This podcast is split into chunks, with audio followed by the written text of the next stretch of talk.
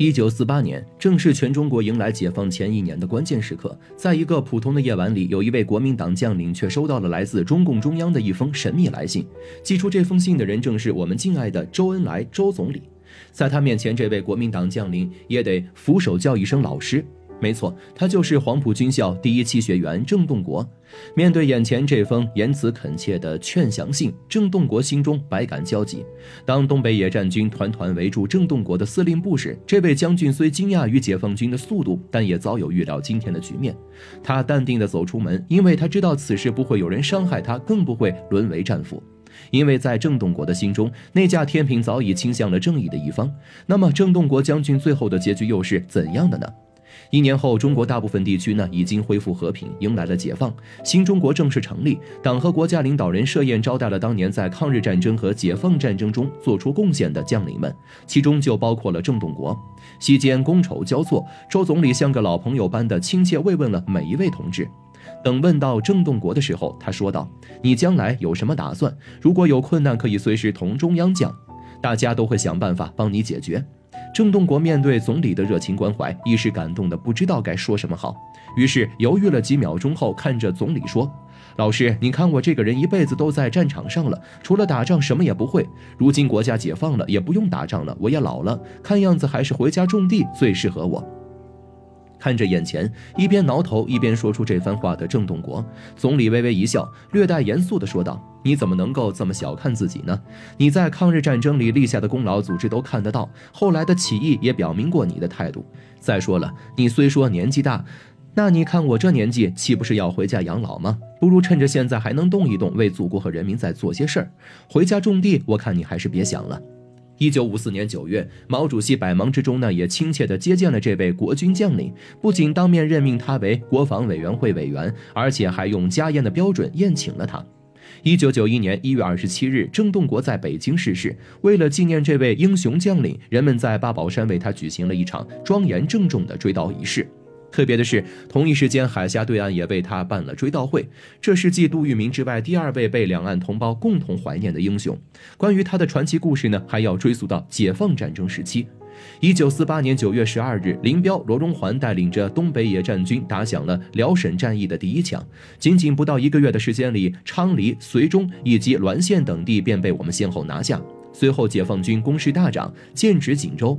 眼看国民党部队染指的城市仅剩下沈阳、长春等地，造成如今这样的局面，抛开人民解放军势如破竹的攻势外，与蒋介石战略失误大有关系。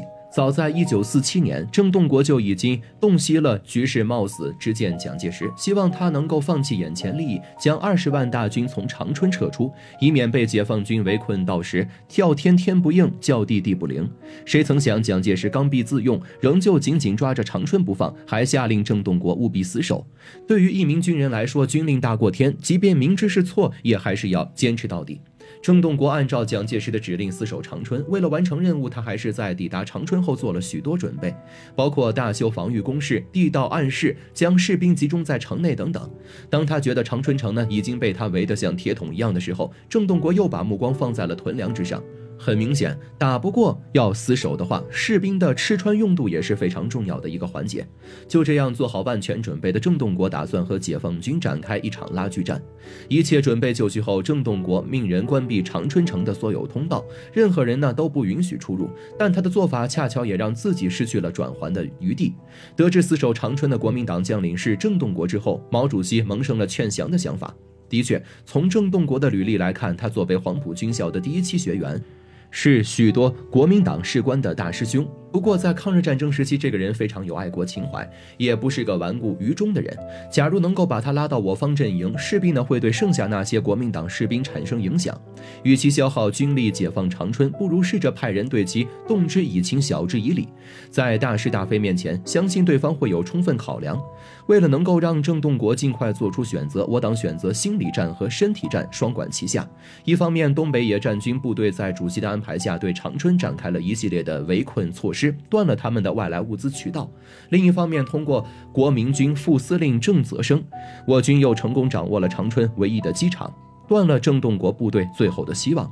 虽然郑洞国早早就为拉锯战做好了准备，可在坚持了半年之后，城内已然是弹尽粮绝，每拖一天，突围的希望就少一分。越来越多的士兵开始缴械弃战，军内人心惶惶。在这样的情况下，周总理看时机已经到了，于是亲笔给郑洞国写了一封言辞恳切的劝降信。作为黄埔军校的老师，郑洞国对周总理无比尊敬，可是碍于军人的天职，他没办法选择立刻背叛蒋介石。纠结之下，这封回信迟迟未能够落笔。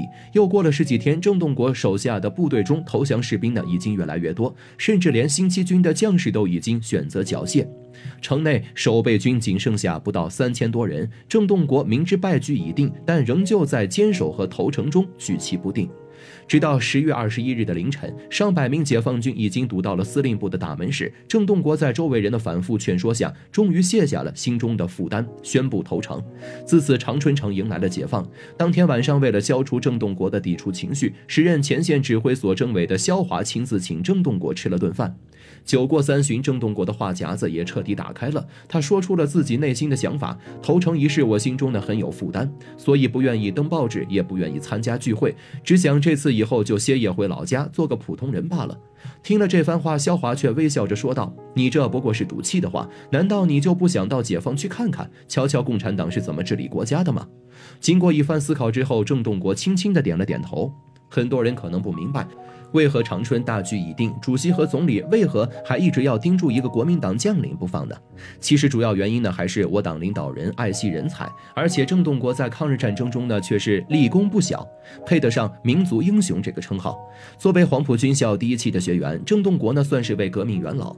从北伐战争一直到蒋桂之战、蒋唐战争以及中原大战，郑洞国凭借着他出色的表现，一直在国民党部队中声名赫赫。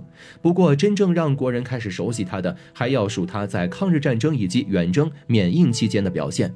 抗日战争爆发之后，国共两党也展开了第二次合作。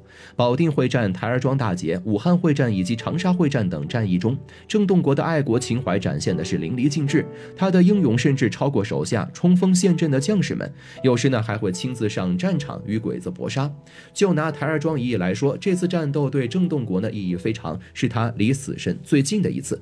此次战斗中，郑洞国领导的任务是攻打易县，一方面是为了牵制日军的火力，另一方面是为了全面打击山东的日军。跟往常一样，郑洞国当天再次亲临一线指挥战斗。可由于身旁的一位参谋粗心大意，他手中的望远镜镜片因为反光直接暴露了部队所在的位置。在战场上，位置暴露就等于成了明晃晃的靶子。很快，敌人的炮弹就像是雨点一样打到了郑洞国这边的阵地之上。猝不及防的郑洞国虽然被两位警卫员及时扑倒，但他却明显感觉到左胸受到强烈一击。许是被幸运女神眷顾，郑洞国受伤的胸口处口袋里恰好有一枚硬币，已经碎成两半的硬币替他挡下了致命一击。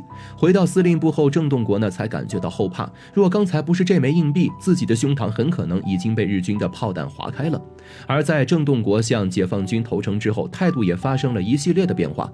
刚开始，他对解放军以及共产党都比较排斥。可没过多久，他就成了共产党和马列主义的坚定追随者，而他态度的转变跟毛主席以及周总理的影响有直接关系。一九五零年十月，郑洞国的身体呢基本恢复，周总理便再次把郑洞国请到北京。在周总理家中，郑洞国见到了曾经黄埔军校的同学聂荣臻以及李其忠。一番推杯换盏之后，周总理突然向郑洞国问道：“你将来有什么打算？如果有困难，可以随时同中央讲，大家都会想办法帮你解决。”谁知郑洞国呢，先是沉默了一下，随后便回复说自己年纪大了，也不用打仗了，就想着之后回老家种田。这番话让周总理笑了出来，他赶忙安慰眼前有些怅然的郑洞国，告诉他说：“现在年纪又不算老，祖国正是用人之际。”何必自怨自艾？不如留下，继续为人民做贡献，做力所能及的事情。面对曾经的老师给自己抛来橄榄枝，郑洞国想也没想，当下就猛点头，表示一切服从组织安排。就这样，在周总理的举荐下，郑洞国担任了水利部参事一职，同时还兼任全国政协文史专员。而令郑洞国更没想到的是，自己不久后还受邀参加了毛主席举办的家宴。得到周总理的信任以及毛主席的亲自指导后，郑洞国也在自己的工作岗位上继续发光发热。为祖国的建设添砖加瓦，直到一九九一年一月二十七日，郑洞国在北京逝世，海峡两岸同时为他举行了追悼会，他的功绩再次被人民肯定。郑洞国是幸运的，尽管曾站错了立场，可他终究为民族独立以及新中国的解放做出了自己的贡献。作为一名军人。从人民中来，服务于人民，他做到了。他在最后一刻及时醒悟，总算是无愧“民族英雄”这个称号。